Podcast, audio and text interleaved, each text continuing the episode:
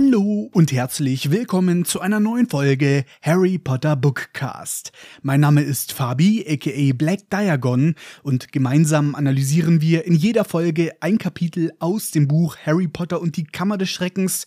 Wir annotieren den gesamten Inhalt, ich deskribiere, was passiert, ich enthülle fatale Fauxpas vom Übersetzer und resümiere das Ganze dann mit unlustigen Kommentaren und natürlich viel zu überspitzt. Willkommen zurück beim Bookcast. Wir lesen zu Beginn wieder Kommentare vor. Skull hat geschrieben, oder Skell, ich weiß nicht, wie man das ausspricht, das hat so ein Apostroph über dem A. Danke für die Zeit, die du in dieses Projekt investierst. Du hast so eine nette Art und steckst so viel Liebe in das Projekt, das bald schon drei Jahre geht. Bleibst so wie du bist, du bist perfekt. Ja, erstmal danke für den netten Kommentar. Drei Jahre, ist eine wirklich lange Zeit, das kommt mir gar nicht so lang vor, aber ich habe immer noch Bock drauf und es macht mir Spaß und ich glaube, das ist das, worauf es ankommt. Commander Kiele hat geschrieben, hab mich richtig über diese Folge gefreut und hab die Folge gleich zur Vorbereitung meines Harry Potter Projekts für unsere Schulprojekttage gehört. Richtig gute Folge. Liebe Grüße aus München. Also, ich glaube, du meinst München. Warte, ich google mal kurz. Gibt es einen Ort namens München? Warte mal. Nee, gibt's nicht. Gibt nur München. Was? Ich lese gerade aktuelle Nachrichten. Stadt München kauft vergammeltes Münchner Kleinod. Was? Alter, das fängt ja gut an, diese Folge. So, jetzt wieder ernst. Commander Kiel, danke dir für deinen Kommentar. Liebe Grüße aus München nach München. Christopher hat geschrieben, ich finde den Podcast cool und höre ihn immer, wenn ich Basketball spiele. Ja, auch eine Möglichkeit, den Podcast zu hören. Liebe Grüße. Philadelphia 175 hat geschrieben: Hi Fabi, dein Podcast ist so mega gut. Er hat mich zum Lachen gebracht, als es sonst keiner konnte. Er hat mich durch schwere Zeiten meines Lebens begleitet und mir geholfen, mich gut zu fühlen. Thanks for all. Ja, sehr, sehr gerne. Fühle ich. Ja, mein eigener Podcast hilft mir selber auch oft durch schwere Zeiten. Deswegen äh, freut mich, dass er auch anderen helfen kann. Lasse hat geschrieben. Nicer Podcast. Ich hoffe bei jeder Spotify-Benachrichtigung, dass es eine neue Folge deines Podcasts ist. Danke für deinen Content. Er bringt mich jedes Mal zum Lachen. PS, grüß McGonagall von mir. Ja, Lasse, danke für deinen Kommentar. Moment, das kann ich gerade machen. Minerva, komm mal kurz. Ja, was denn? Fabi, hast du da schon die neue Folge fertig? Nee, aber ich soll dich von Lasse grüßen. Lasse? Moment mal. Lasse, na klar, der hat seine Hausaufgaben nicht abgegeben. Gut, dass du mich dran erinnerst. Dem muss ich gleich mal einen Brief schreiben, dass er nachsitzen muss. Äh, ja, äh. Danke, Fabi. Hast du wirklich sehr gut gemacht. Äh, ja, äh, sorry, Lasse. Luna Lovegood hat geschrieben, das ist audiotechnisches Gold, musste heute, als ich mit dem Zug gefahren bin, alle paar Minuten laut lachen und bei der Hexe in der Nocturngasse habe ich gar nicht mehr aufgehört. Liebe Grüße von Sylt. Wie jetzt? Ich dachte, du heißt Luna Lovegood. Ach so, von Sylt, von der Insel Sylt. Ach so, jetzt hat. Ja, ja, Grüße, Grüße nach Sylt. Julia hat geschrieben, 48 Schinkenbrote. Liebe deinen Podcast, höre ihn gerade beim Karteikarten aufkleben. PS, darf ich in die nächste Folge? Liebe Grüße, Julia. Hallo Julia, na klar kannst du in die Folge. Kleine Frage, warum klebt man Karteikarten auf? Ich kenne das eher so, dass du da deine Englischvokabeln draufkritzelst und dann panisch fünf Minuten vor der Klausur noch alle lernst. Äh, äh, natürlich nicht. Erlebnisfrei erfunden. Aber jetzt mal Real Talk, warum klebt man Karteikarten auf? Bauni Kron hat geschrieben, mal wieder sehr gute Folge, Fabi. Hast du eigentlich schon das neue Harry Potter Game Magic Awakened gespielt? Nee, hab ich nicht, werde ich auch nicht, weil Handyspiele aus der Wizarding World bei mir grundsätzlich verkackt haben. Deswegen, ich hab's mitbekommen, dass da irgendwas Neues draußen ist, aber ich werde es nicht spielen. Das interessiert mich einfach nicht. Fritz Potter hat gefragt, du machst einen richtig geilen Podcast. Wie alt bist du eigentlich? Ja, erstmal Dankeschön. Ich bin 24. Falls ihr diese Podcast-Folge in 20 Jahren hört, bin ich 44, aber aktuell bin ich 24. Cecil hat geschrieben, also nicht der Sessel zum Draufsitzen, sondern C-E-C-L, Cecil. Neue Folge, yay! By the way, du wohnst doch in München, oder? Bist du einer von denen, die wo am Wochenende immer an den Tegernsee fahren und uns hier die Straßen, Bergbahnen und Plätze am See belegen? Äh, nein, bin ich nicht. Außerdem wohne ich gar nicht in München, äh, sondern in Müchen. Genau. Außerdem, die wo Och komm, wirklich? Das tut mir im Herzen weh, wirklich.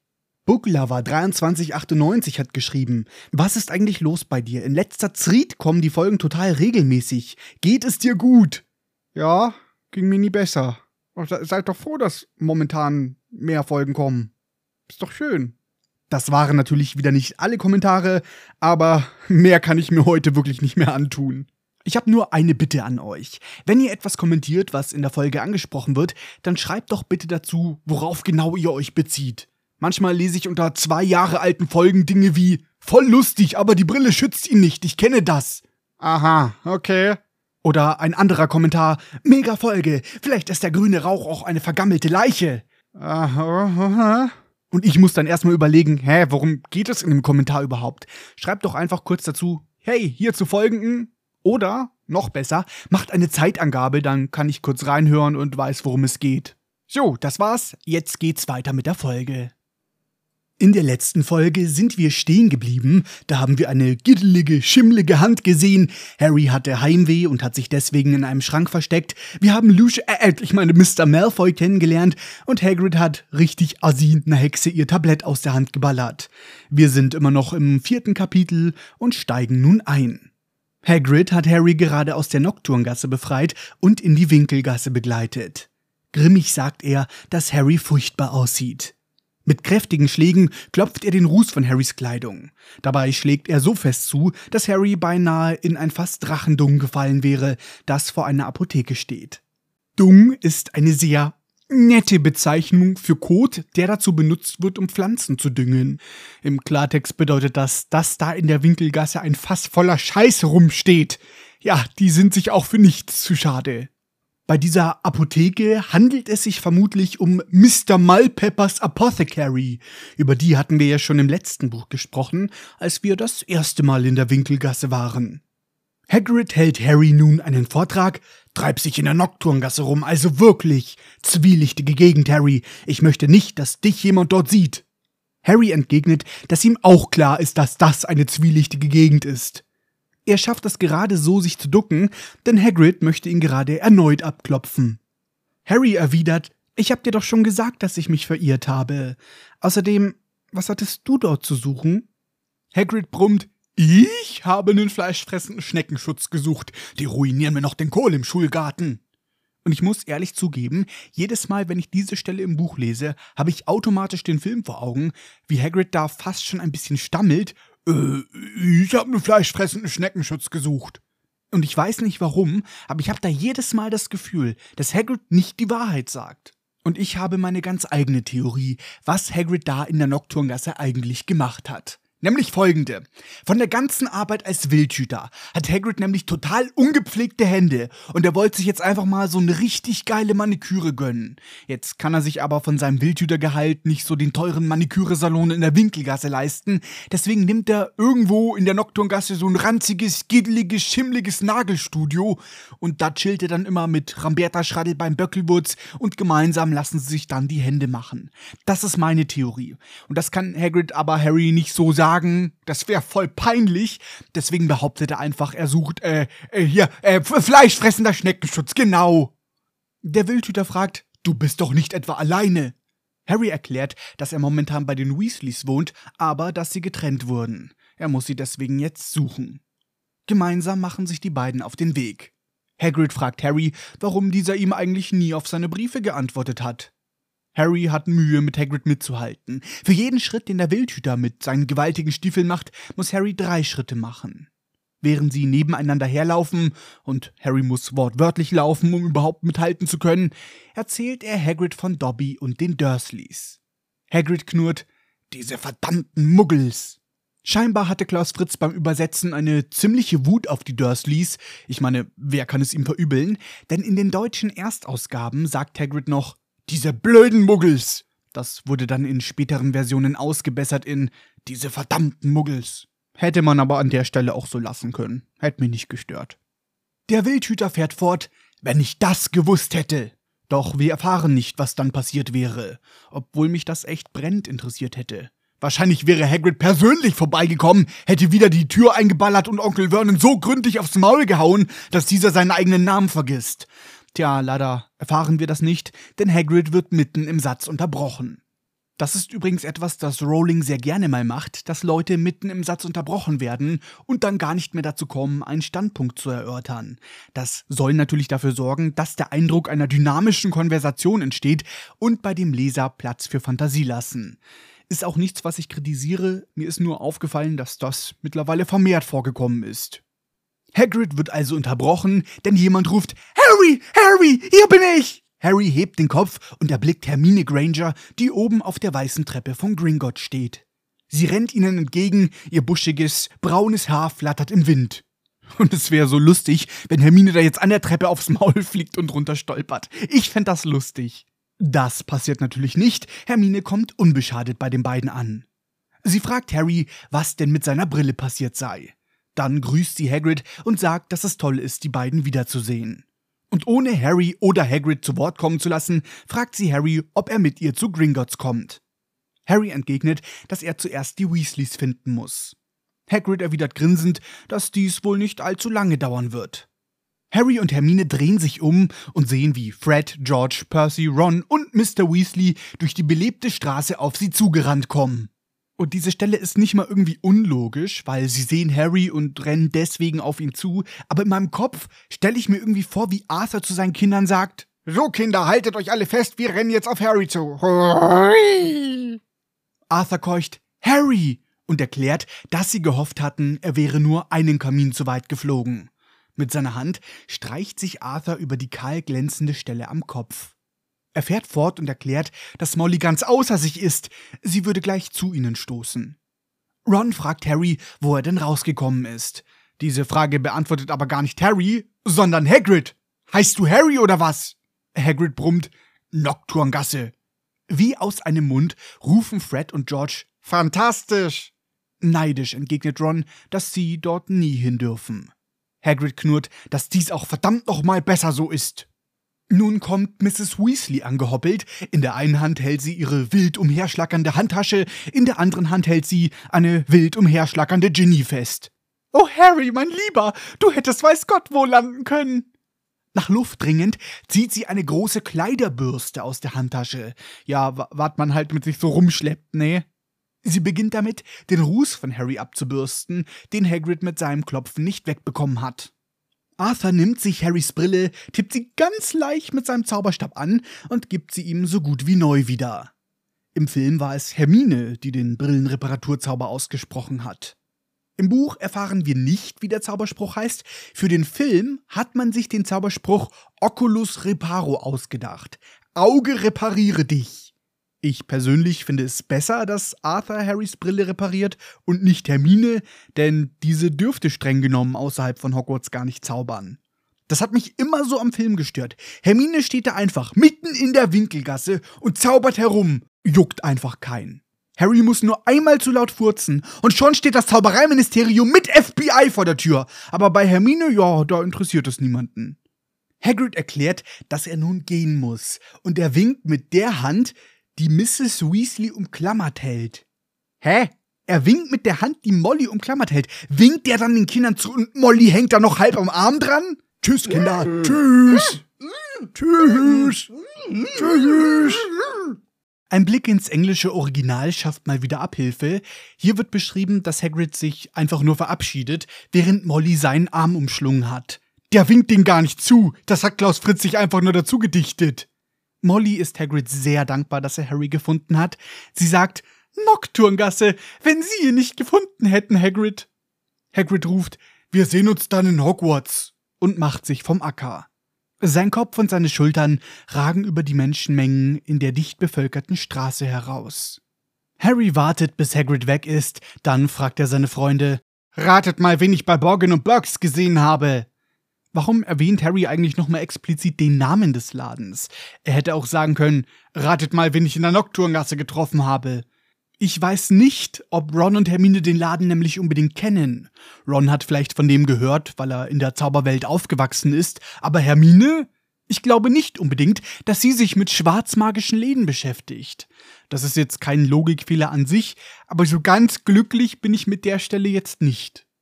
Harry erklärt seinen beiden Freunden, dass er Malfoy und seinen Vater getroffen hat. Ja, ja, der gute Lucius, äh, ich meine Mr. Malfoy. Arthur Weasley hat ihre Unterhaltung scheinbar mitgehört und fragt, ob Lucius Malfoy etwas gekauft hat. Ja, Arthur droppt jetzt einfach den Namen von ihm. Hallo, wofür mache ich mir die Mühe, alles geheim zu halten? Arthur, das kannst du doch nicht machen. Spoilert er einfach den Namen, also unerhört. Harry erklärt, dass Lucius nichts gekauft, sondern etwas verkauft hat. Mit grimmiger Befriedigung stellt Arthur fest, dass Mr. Malfoy sich Sorgen macht. Nur zu gerne würde er Lucius Malfoy wegen irgendetwas drankriegen. Nun mischt sich auch noch Mrs. Weasley in die Konversation mit ein. Mit schneidiger Stimme erklärt Molly, dass Arthur bloß vorsichtig sein soll. Diese Familie bedeutet Ärger. Beiß nicht mehr ab, als du kauen kannst. Ich finde die Metapher übrigens cool. Beiß nicht mehr ab, als du kauen kannst. Das merke ich mir. Das sage ich jetzt immer zu gebisslosen Omas im Altersheim. Die Empfangskobolde von Gringotts weisen sie mit einer Verbeugung hinein. Arthur ist ganz entrüstet. Er fragt, glaubst du, ich könnte es etwa nicht mit Lucius Malfoy aufnehmen? Doch Molly kommt gar nicht dazu, irgendetwas darauf zu erwidern, denn etwas anderes hat Arthurs Aufmerksamkeit in Beschlag genommen, nämlich Hermines Eltern. Die beiden stehen nervös vor dem Schalter und warten nur darauf, dass Hermine sie den anderen vorstellt. Rowling beschreibt diesen Schalter als so groß, dass er einmal entlang der großen, marmornen Halle verläuft. An dieser Stelle hat Klaus Fritz mal wieder einen Übersetzungsfehler gemacht, der mittlerweile aber wieder korrigiert wurde. Im Englischen steht explizit, dass Hermines Eltern nervös vor dem Schalter stehen. Das Wort nervös hat Klaus Fritz ursprünglich aber weggelassen, mittlerweile wurde das aber eingefügt. Entzückt stellt Arthur fest, aber Sie sind ja Muggel. Wir müssen unbedingt etwas trinken gehen. Und was haben Sie da? Oh, Sie tauschen Muggelgeld. Molly, sieh mal! Voller Erregung deutet Arthur auf die 10-Pfund-Scheine, die Mr. Granger in seiner Hand hält. Im Film, da verlief die ganze Szene etwas anders. Da bringt Hagrid Harry in die Winkelgasse, sie treffen auf Hermine und die schleift Harry direkt in den magischen Buchladen Flourish und Blotz. Da dieses Kapitel hier bei Flourish und Blotz heißt, spoiler ich jetzt einfach mal ganz dreist und sage, dass wir da nachher auch noch hinkommen werden. Also, da, Fabi, geht's noch? Du kannst doch jetzt, also, da, äh, da, unerhört. Im Film gibt es nur eine sehr kurze Szene, in der wir Hermines Eltern zu sehen bekommen, nämlich in der Buchhandlung. Und auch im Film wurden Hermines Eltern regelrecht von Arthur in Beschlag genommen. Diese Szene im Film, die geht nur sehr kurz. Ich finde sie aber trotzdem sehr geil. Wir wissen ja, dass Hermines Eltern Zahnärzte sind und im Film scheint Arthur sich mit ihnen über diesen Job unterhalten zu haben. Denn Arthur haut den geilen Spruch raus, ich verstehe, andere Muggel haben Angst vor ihnen. Und das ist so ein geiles Detail. Leider ist diese Szene generell sehr leise und man muss sehr genau zuhören, um es zu verstehen. Aber wenn man es einmal gehört hat, dann vergisst man das nie wieder und dann feiert man diese Szene. Obwohl Hermine ein Hauptcharakter ist, erfahren wir nie, wie ihre Eltern mit Vornamen heißen. Da dachte sich die Rowling, ah, hier diese Kackmuggel, braucht doch kein Schwein, wer interessiert sich denn dafür? Nee, nee, ich schreib lieber noch was zu, äh, zu Gerda Gauda und ihrem Buch, so zaubern sie ihren eigenen Käse. Ja, genau, das interessiert die Leute bestimmt. Gespielt wurden Hermines Eltern im zweiten Film von Tom Knight und Heather Bleasdale. Für den siebten Film hat man sich dann dazu entschieden, diese Rollen neu zu besetzen, und zwar mit Ian Kelly und Michelle Fairley. Und das mit Michelle Fairley finde ich so krass, denn sie hat auch in Game of Thrones mitgespielt, nämlich ist sie dort Caitlin Stark so um 2016 rum hatte ich meine Game of Thrones Suchtphase. Ich habe die Serie safe um die 20 Mal angeschaut und ihr könnt euch meine Überraschung vorstellen, als ich irgendwann mal wieder nach all den Jahren Harry Potter geschaut habe und plötzlich saß da Catelyn Stark in Hermines Wohnzimmer. Das fand ich schon irgendwie cool. Generell müsste ich eigentlich mal alle Harry Potter Schauspieler aufzählen, die irgendwann mal in Game of Thrones mitgespielt haben. Da gibt's einige. Und dann bin ich jedes Mal selber überrascht, dass mir das nicht früher aufgefallen ist. Ich hatte ja schon in der letzten Folge erwähnt, dass es eine gelöschte Szene in dem Laden Borgin und Burks gibt.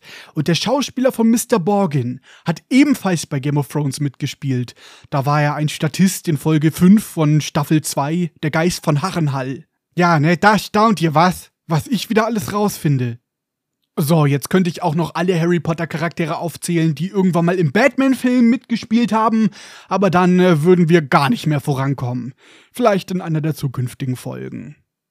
So, zurück zur Geschichte.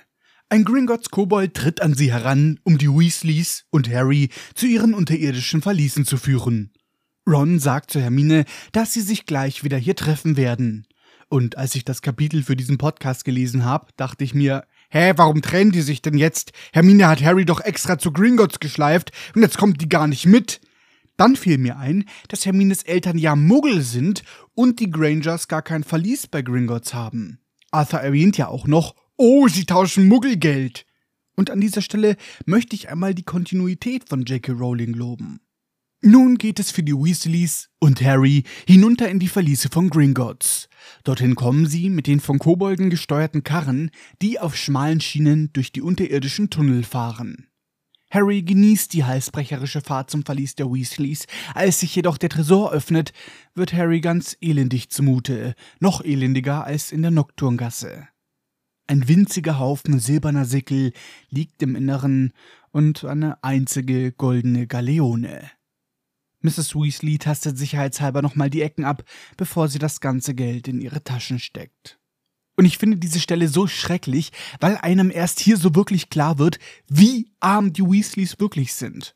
Rowling hat einmal gesagt, dass eine Galeone umgerechnet fünf britische Pfund wert sind. Jetzt hat sich natürlich auch der Wert des Geldes seit 1992 verändert. Und ich habe mal einen Inflationsrechner der Bank of England verwendet. Und laut diesem Rechner sind fünf britische Pfund damals so viel wert gewesen wie 10 Pfund und 49 Pence heute. Umgerechnet in Euro sind das 12 Euro und 24 Cent. Das ist natürlich immer eine Momentaufnahme. Wenn ihr diesen Podcast in 10 oder in 20 Jahren hört, dann wird der Wert wieder ein anderer sein. Stand August 2023 ist eine Galeone etwa 12 Euro wert. Das aber auch nur, wenn der Wert von Zaubergeld nicht gestiegen oder gesunken ist. Es ist sehr kompliziert, das Ganze. Ich will das gar nicht unnötig ausbauen. Etwa 12 Euro, damit rechnen wir. So, zurück zur Geschichte. Harry hat also dabei zugesehen, wie die Weasleys ihr Geld abgehoben haben, und er fühlt sich mies dabei. Noch miserabler fühlt er sich aber, als sie bei seinem Verlies ankommen. Er versucht, den anderen die Sicht zu verdecken, während er ganz hastig Hände voller Münzen in einen Lederbeutel stopft. Und ich weiß, dass Molly und Arthur das Geld nie von Harry angenommen hätten, aber es macht mich so wütend, dass Harry sie nicht einmal fragt oder es ihnen anbietet. Gut, vielleicht will er sie nicht in Verlegenheit bringen, aber wenigstens anbieten, ihnen unter die Arme zu greifen könnte er doch. Das ist doch nicht zu viel verlangt. Wieder zurück am Tageslicht trennen sich ihre Wege auf den Stufen vor der Bank. Percy murmelt undeutlich, dass er einen neuen Federkiel braucht. Die Weaslinge Fred und George haben ihren Freund Lee Jordan erspäht. Hier ist übrigens in der deutschen Version wieder mal ein Übersetzungsfehler passiert. Klaus Fritz schreibt, Fred und George hatten Lee Jordan, ihren Freund aus Hogwarts, getroffen. Das Wort getroffen ist falsch. Im Englischen heißt es Fred and George had spotted their friend from Hogwarts, Lee Jordan. Sie haben ihn also nicht getroffen, sondern ihn erblickt.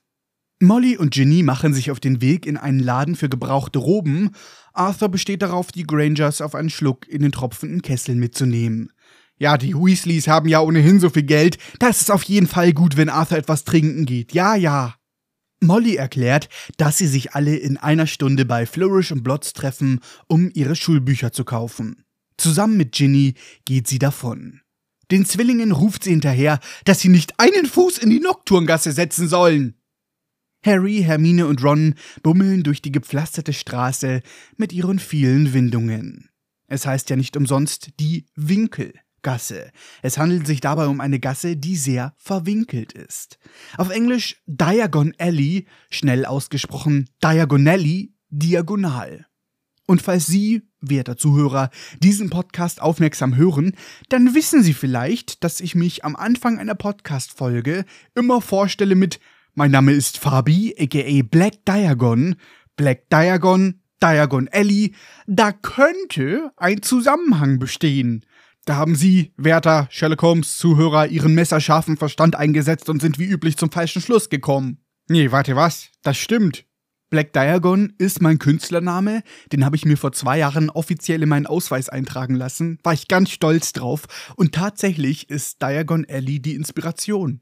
Ich fand den Namen Diagon Alley irgendwie immer cool. Ja, und weil mein Humor so düster und schwarz ist, habe ich mich dazu entschieden, mich Black Diagon zu nennen. Ein Name, der eigentlich nicht kompliziert ist. Scheinbar gibt es aber viele Menschen, die entweder kein Englisch können oder unfähig sind zu lesen. Deswegen werde ich ganz oft Black Diagon, Black Ding Dong, Black Digon oder Black Dragon genannt. Ja, Dankeschön. Ich möchte auch mal anmerken, dass ich selbst für meinen eigenen Künstlernamen keine einheitliche Schreibweise habe. Auf einigen Plattformen heiße ich Black Diagon, alles klein und zusammengeschrieben, auf anderen habe ich die Wörter Black und Diagon getrennt geschrieben, beides mit Großbuchstaben am Anfang. In manchen Variationen habe ich Black Diagon zusammengeschrieben, aber das B und das D groß. Aber was ist denn nun die richtige Schreibweise und warum wird das auf so vielen Plattformen anders geschrieben? In meinem Ausweis, und das ist die offizielle Variante, steht Black Diagon als zwei verschiedene Wörter, beides groß geschrieben. Das Ding ist, auf vielen Plattformen kann man keinen Usernamen mit einem Leerzeichen schreiben oder keinen Usernamen mit Großbuchstaben. Aber ich bin ehrlich, mir ist das sowas von scheißegal, wie man den Namen schreibt. Ich habe mich da wirklich mittlerweile an jede Schreibweise gewöhnt. Und wenn wir gerade schon über meinen Namen reden, möchte ich an dieser Stelle einmal mit einem Gerücht aufräumen. Viele Leute denken, dass das Wort Diagon Winkel bedeutet, weil Diagon Alley ist gleich Winkelgasse. Aber das stimmt nicht, denn das Wort Diagon gibt es im Englischen nicht. Der Name Diagon Alley ist auf das Wortspiel mit Diagonally zurückzuführen, also diagonal. Mein Name bedeutet also nicht schwarzer Winkel, ja, auch das haben scheinbar einige Leute gedacht. Diagon ist außerdem der Name eines Stuhlmodells, ein klassischer Freischwinger mit beweglich gelagerter Rückenlehne für mehr Komfort. Ja, kein Scheiß, gibt's wirklich. Black Diagon könnte man also auch übersetzen mit schwarzer Stuhl. Ja, das klingt auch gar nicht nach ungesunden Kot oder so. Nee, nee. So, das war jetzt aber genug über mich hier. In Harrys Tasche klimpern die Bronze-, Silber- und Goldmünzen fröhlich vor sich hin und warten nur darauf, ausgegeben zu werden. Bei einer Eisdiele kauft er drei große Tüten mit Erdbeer- und Erdnussbutter-Eiscremes. Ja, er spendiert seinen Freunden sogar mal was, sehr großzügig von Harry. Glücklich verputzen sie ihr Eis, während sie die Gasse entlang schlendern und die faszinierenden Auslagen in den Schaufenstern bestaunen. Sehnsüchtig starrt Ron auf eine vollständige Garnitur an Chudley Cannon-Roben, die sich im Schaufenster eines Ladens namens Qualität für Quidditch befindet. An dieser Stelle hat Klaus Fritz wieder einen Übersetzungsfehler gemacht. Diesen Fehler habe ich sogar schon in Folge 3.3 von Buch 2 angeteasert. Klaus Fritz hat die Namen der Quidditch-Mannschaft Chudley Cannons falsch übersetzt. Und zwar mit Potz und Blitz. Es ist das einzige Mal, dass dieser Fehler passiert ist. Im vorherigen Kapitel hat Klaus Fritz den Namen nicht falsch übersetzt. Da hat er es bei Charlie Cannons belassen. Der Laden Qualität für Quidditch ist, wie der Name schon vermuten lässt, ein Sportfachgeschäft und taucht nun zum ersten Mal in der Geschichte auf. Im letzten Teil ist Harry nur an dem Laden vorbeigelaufen. Da haben ein paar Kiddies ihre Fressen gegen das Schaufenster gedrückt und den neuen Nimbus 2000 bestaunt. Den schnellsten Besen überhaupt. Damals haben wir aber den Namen des Ladens nicht erfahren, was auch daran liegt, dass Harry damals noch gar nicht wusste, was Quidditch überhaupt ist. Es ist übrigens total komisch. Ich höre mir ja zur Vorbereitung auf diese Podcast-Folge stellenweise meine alten Episoden an und es ist sehr komisch, meine Stimme von vor drei Jahren zu hören. Findet ihr auch, dass meine Stimme sich eigentlich ziemlich verändert hat die letzten Jahre? Ich finde, sie ist besser geworden. Klingt irgendwie schöner und absolut erotisch. Ron starrt sehnsüchtig auf die Charlie Cannons Umhänge, bis Hermine ihn weiterschleift, weil sie nebenan noch Tinte und Pergament kaufen möchte. Und ich habe versucht, den Weg der Weasleys und Harry und Hermine auf einer Karte zu rekonstruieren. Das Problem ist nur, dass es nicht diese eine Karte der Winkelgasse gibt. Ja, man kann sich so ein bisschen an der Winkelgasse aus den Filmen orientieren, die kann man sich ja auch in den Lievesten Studios anschauen, aber die Darstellung in den Filmen weicht halt ziemlich von dem ab, was in den Büchern steht. Wie schon das letzte Mal, als wir in der Winkelgasse waren, sind auch dieses Mal alle meine Infos rund um die Geschäfte aus verschiedensten Quellen zusammengewürfelt. Zum einen dem, was wir offiziell wissen, zum anderen aus verschiedenen Wiki-Einträgen, Online-Karten von der Wizarding World Tour und der Deluxe Slipcase Edition von Harry Potter, die ich mir immer noch nicht geholt habe, weil ich immer noch nicht einsehe, dafür über 1000 Euro zu zahlen. Bei dem Laden, in den Hermine möchte, um sich Tinte und Pergament zu kaufen, handelt es sich vermutlich um das Scribulus Schreibwarengeschäft. Percy hat angekündigt, er möchte sich einen neuen Federkiel kaufen, den kann er sich vermutlich auch hier besorgen, oder er geht zu Amanuensis Quills, ein Laden, der zum ersten Mal im Videospiel zu Harry Potter und die Kammer des Schreckens aufgetaucht ist und über den wir schon bei unserem letzten Besuch in der Winkelgasse geredet haben. Da sich Harry, Hermine, Ron und Percy sich hier nicht über den Weg laufen, gehe ich mal davon aus, dass Percy in einen anderen Laden gegangen ist. Bei einem Laden namens Freud und Leid, Laden für Zauberscherze, treffen sie auf Fred, George und Lee Jordan. Der Laden heißt auf Englisch Gamble and Japes Wizarding Jokes Shop. To gamble bedeutet so viel wie spielen, herumtollen und Japes bedeutet Scherze. Der Name Gamble hat mich sofort an die ehemalige Zaubereiministerin Ottaline Gamble erinnert, die ja dafür verantwortlich ist, dass es den Hogwarts Express gibt. Darüber hatten wir ja auch schon mal gesprochen. Ob der Name nur Zufall ist, das kann ich euch an dieser Stelle aber nicht sagen. Auf Deutsch heißt der Laden Freud und Leid, was ich für eine ziemlich bescheuerte Übersetzung halte. Freud ist für mich ein Psychologe. Jedenfalls treffen Harry und seine Freunde dort auf die Weaslinge und Lee Jordan, die sich mit Dr. Filibusters fabelhaftem, nasszündendem, hitzefreiem Feuerwerk eindecken. Ja, was für ein gar nicht umständlicher Name. Auf Englisch heißt das Zeug Dr. Filibusters Fabulous Wet Start No Heat Fireworks. Dieses Feuerwerk wird uns im Laufe dieses Buches noch öfters begegnen, deswegen möchte ich an dieser Stelle gar nicht so viel darüber erzählen. In einem winzigen Kramladen, in dem es von zerbrochenen Zauberstäben, schiefen Messingwagen bis hin zu alten Umhängen mit Zaubertrankflecken alles zu geben scheint, treffen sie auf Percy. Ich stelle mir ja die Frage, warum es überhaupt einen Laden gibt, der zerbrochene Zauberstäbe verkauft, und noch mehr stelle ich mir die Frage, wer sich so einen Scheiß kauft. Oh, oh, das ist ja ein toller zerbrochener Zauberstab. Man sieht ganz schön das Einhornhaar als Kern. Den muss ich, Ramberta Schradelbein Böckelwurz mir sofort kaufen. Der kommt in meine Sammlung seltener zerbrochener Zauberstäbe. Percy befindet sich auch in diesem Laden. Er ist tief versunken in ein kleines und zutiefst langweiliges Buch namens Vertrauensschüler und ihr Weg zur Macht. Auf Englisch heißt es Prefects who gain power. Vertrauensschüler, die Macht erlangt haben.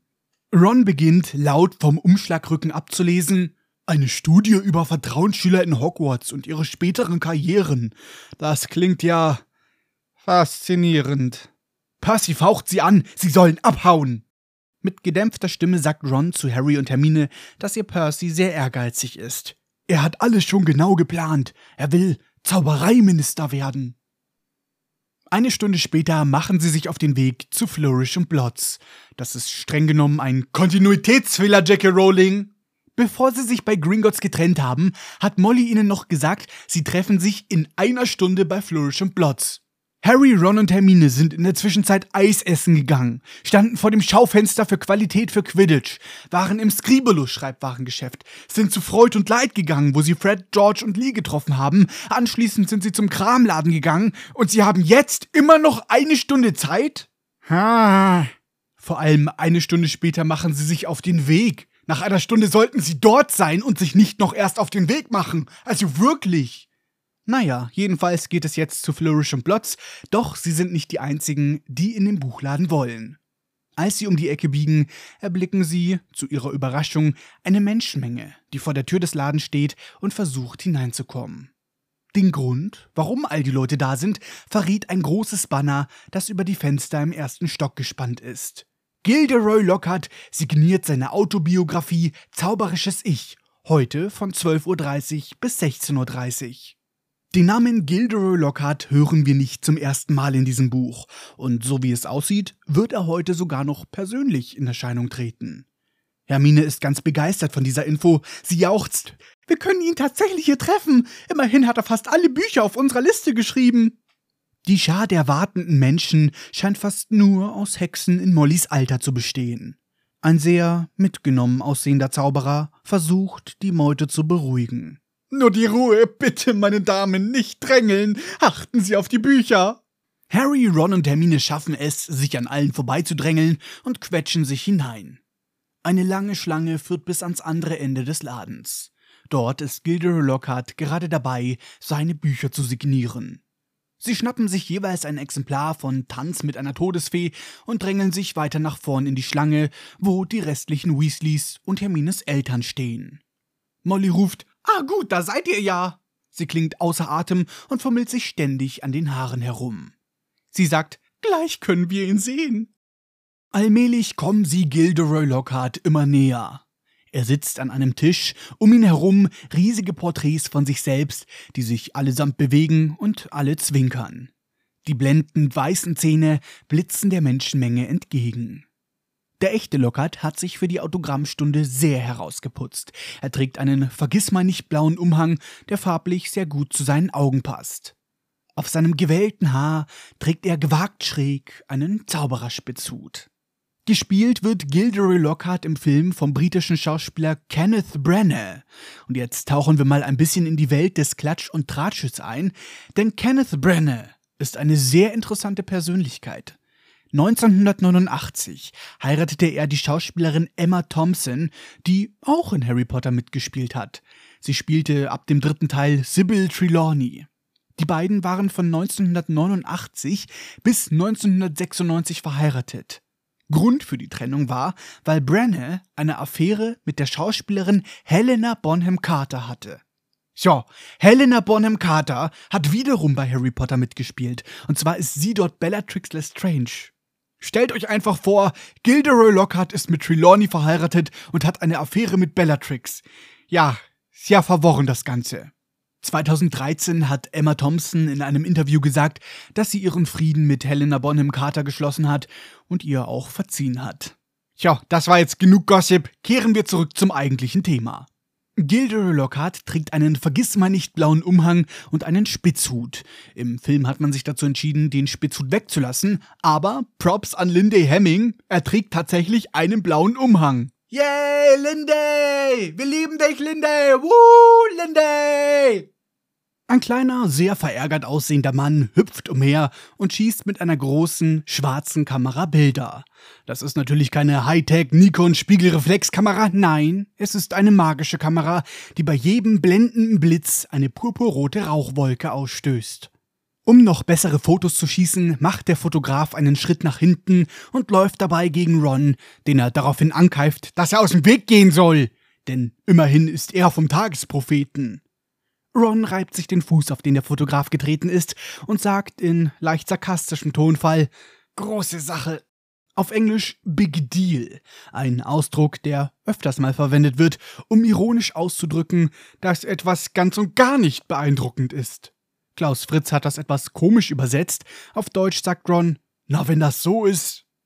Gilderoy Lockhart scheint Ron zu hören.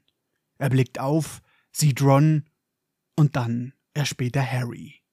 Einen kurzen Augenblick lang starrt er ihn an, dann springt Lockhart auf und ruft laut: Das ist doch nicht etwa Harry Potter!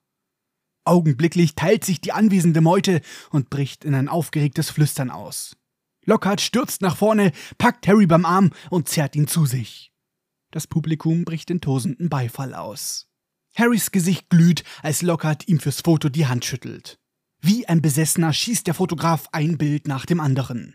Die von der Kamera ausgehende Rauchwolke hüllt die Weasleys in dichten Rauch ein. Durch seine strahlend weißen Zähne hindurch sagt Locker zu Harry: Immer schön lächeln, zusammen schaffen wir beides auf die Titelseite. Endlich lässt er Harrys Hand los. Dieser kann kaum noch seine Finger spüren. Er möchte sich gerade zu den Weasleys zurückstehlen, da legt Lockhart ihm den Arm um die Schultern und drückt ihn fest an sich. Mit gehobener Hand gebietet er Ruhe, dann verkündet er lautstark meine Damen und Herren, was für ein außergewöhnlicher Moment das ist. Der perfekte Augenblick, um eine kleine Ankündigung loszuwerden, die ich schon länger vor mir herschiebe. Es folgt nun eine sehr Lange Rede von Lockhart. Dieser Monolog erstreckt sich über mehr als eine halbe Seite. Als der junge Harry heute Flourish und Blotz betrat, um sich meine Autobiografie Zauberisches Ich zu kaufen, die ich ihm natürlich gerne schenke, an dieser Stelle ertönt erneut lautstark Beifall. Lockhart schüttelt Harry ein wenig, wodurch diesem die Brille auf die Nasenspitze rutscht.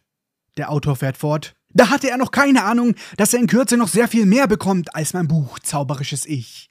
Er und seine Mitschüler bekommen mein wahrhaft zauberisches Ich.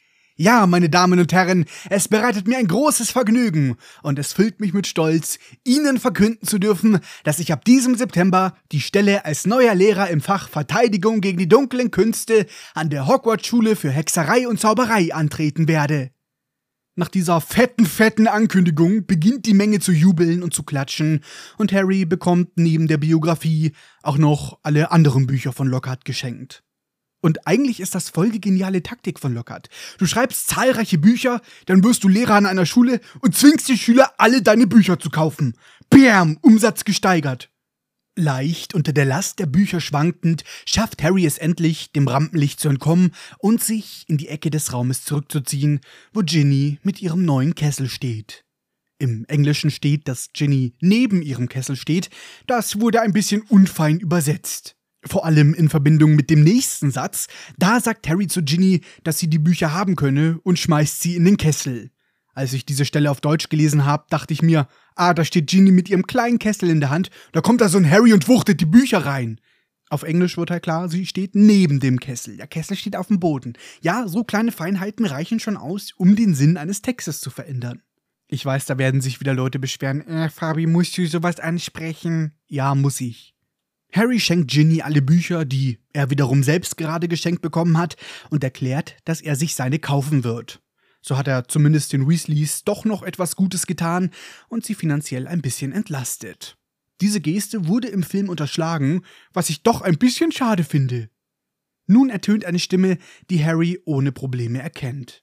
Das muss dir doch gefallen haben, Potter. Harry richtet sich auf und sieht in das wie üblich hämisch grinsende Gesicht von Draco Malfoy. Es folgt ein ikonischer Satz von Draco, der berühmte Harry Potter kann nicht mal ein Buch kaufen, ohne auf der Titelseite zu landen.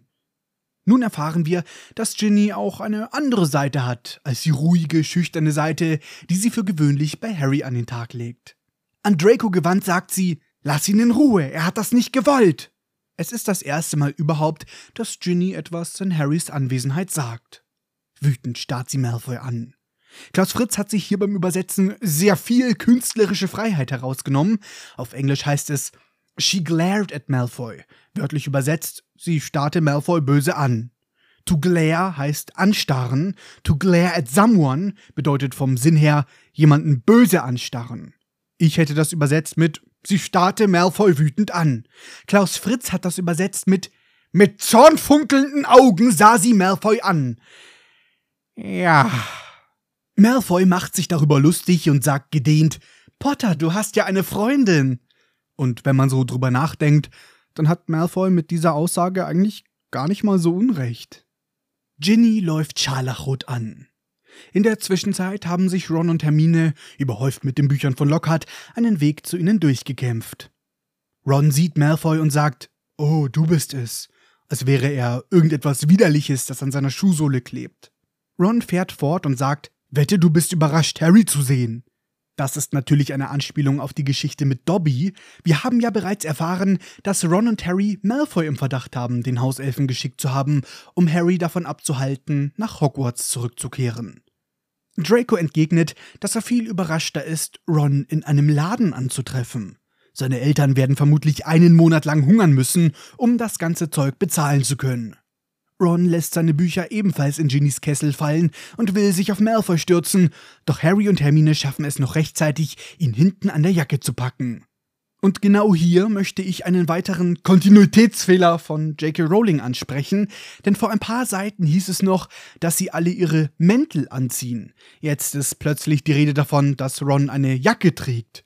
Mal ganz abgesehen davon, dass es gerade mitten im Sommer ist und sich mir die Notwendigkeit eines Überwurfs in jeglicher Form nicht erschließt, frage ich mich trotzdem, warum sie sich zuerst ihre Mäntel anziehen und Ron dann plötzlich eine Jacke trägt. Kontinuitätsfehler, Jackie Rowling!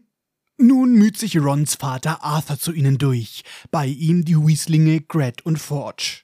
Arthur sagt, Ron, was tust du da? Das ist Unsinn hier drin. Lass uns rausgehen.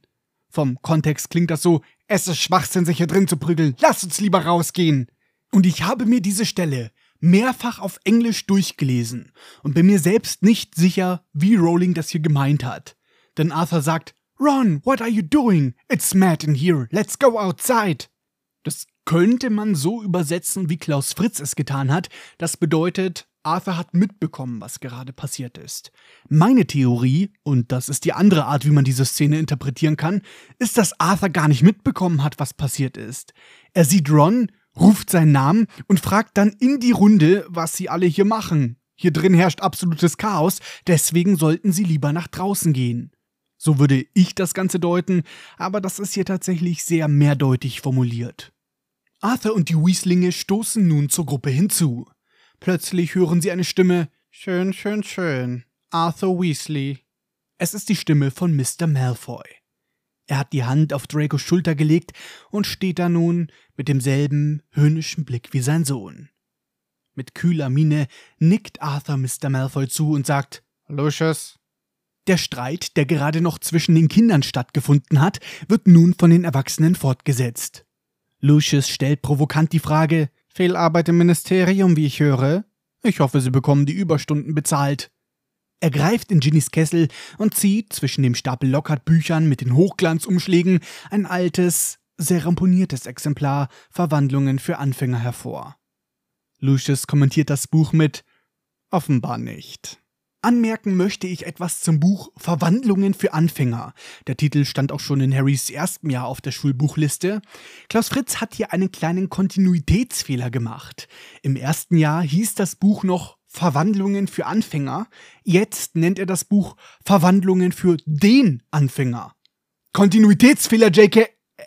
Äh, Klaus Fritz, Lucius provoziert Arthur weiter und fragt, was es denn nütze, eine Schande für die gesamte Zaubererschaft zu sein, wenn man nicht einmal gut dafür bezahlt wird. Mr. Weasley läuft rot an, dunkler als Ron oder Ginny. Er entgegnet, wir haben sehr unterschiedliche Vorstellungen davon, was eine Schande für die Zaubererschaft ist. Malfoy! Gerade noch hat Arthur Lucius mit dem Vornamen angesprochen, doch nun ist genug der Freundlichkeit. Ab sofort nennt er ihn beim Nachnamen.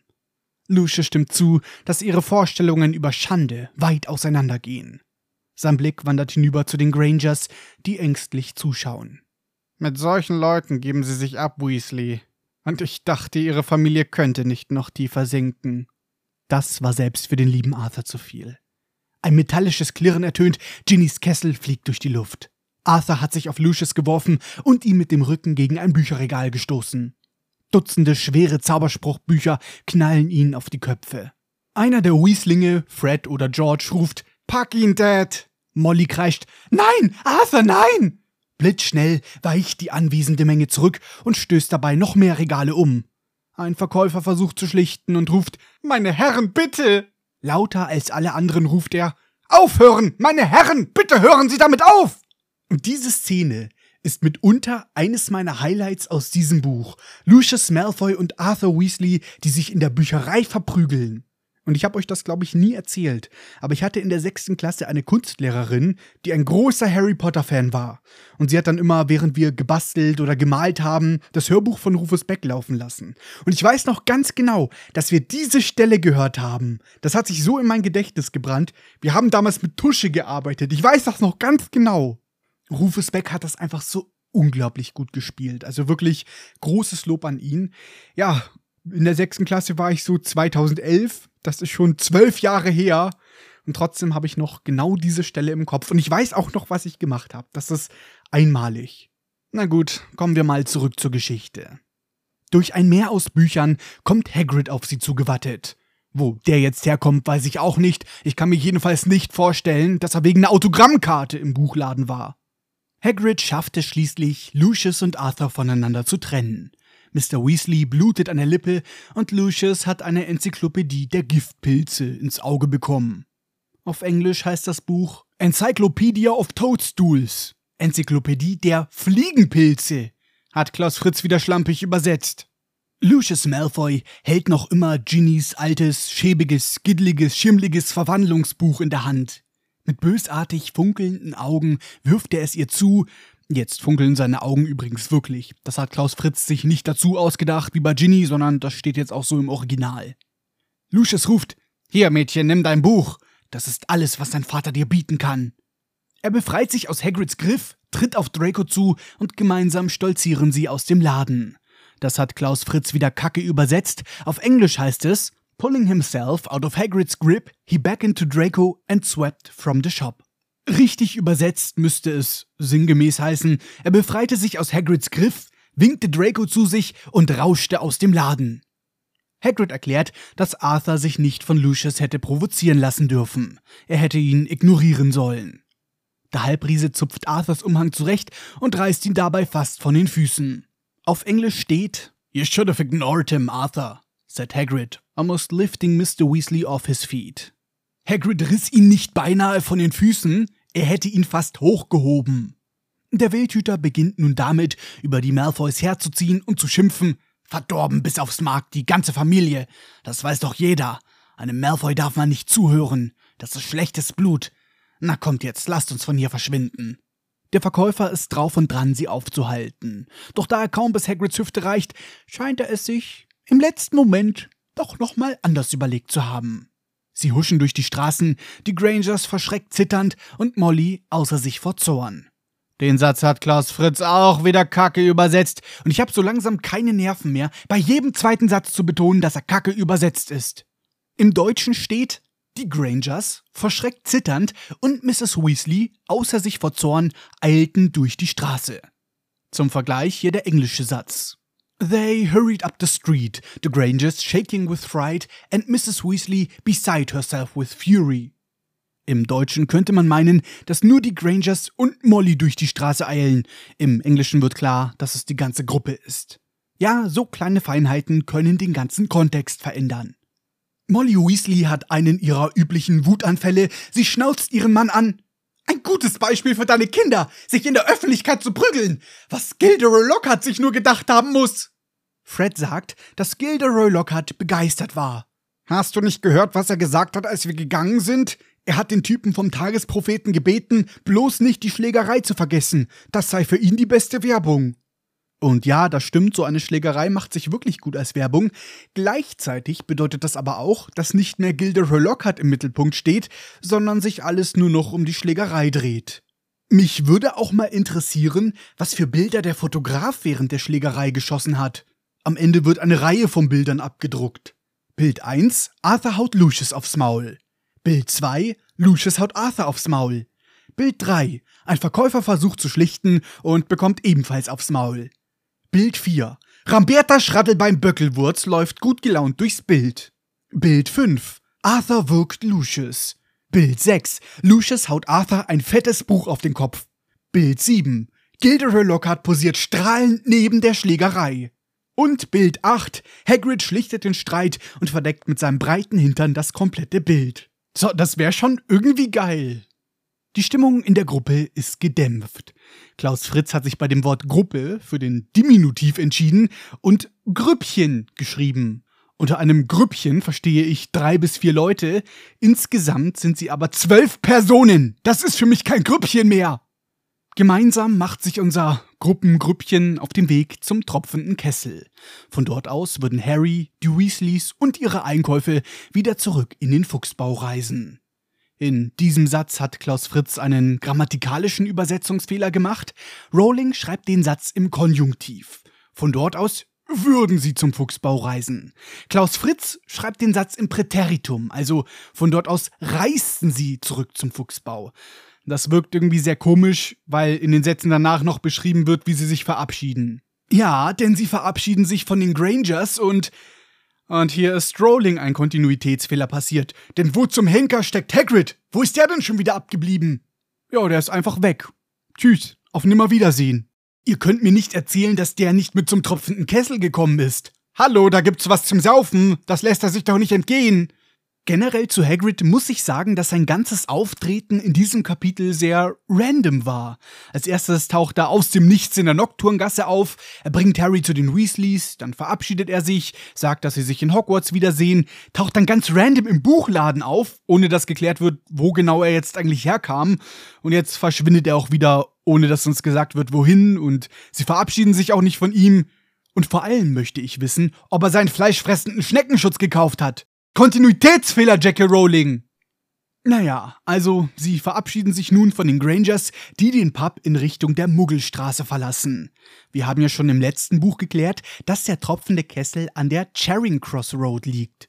J.K. Rowling hat auf Wizarding World einen Artikel zum tropfenden Kessel geschrieben, in dem steht, dass sie die Charing Cross Road gewählt hat, da diese bekannt ist für ihre antiken, aber auch für ihre modernen Buchhandlungen.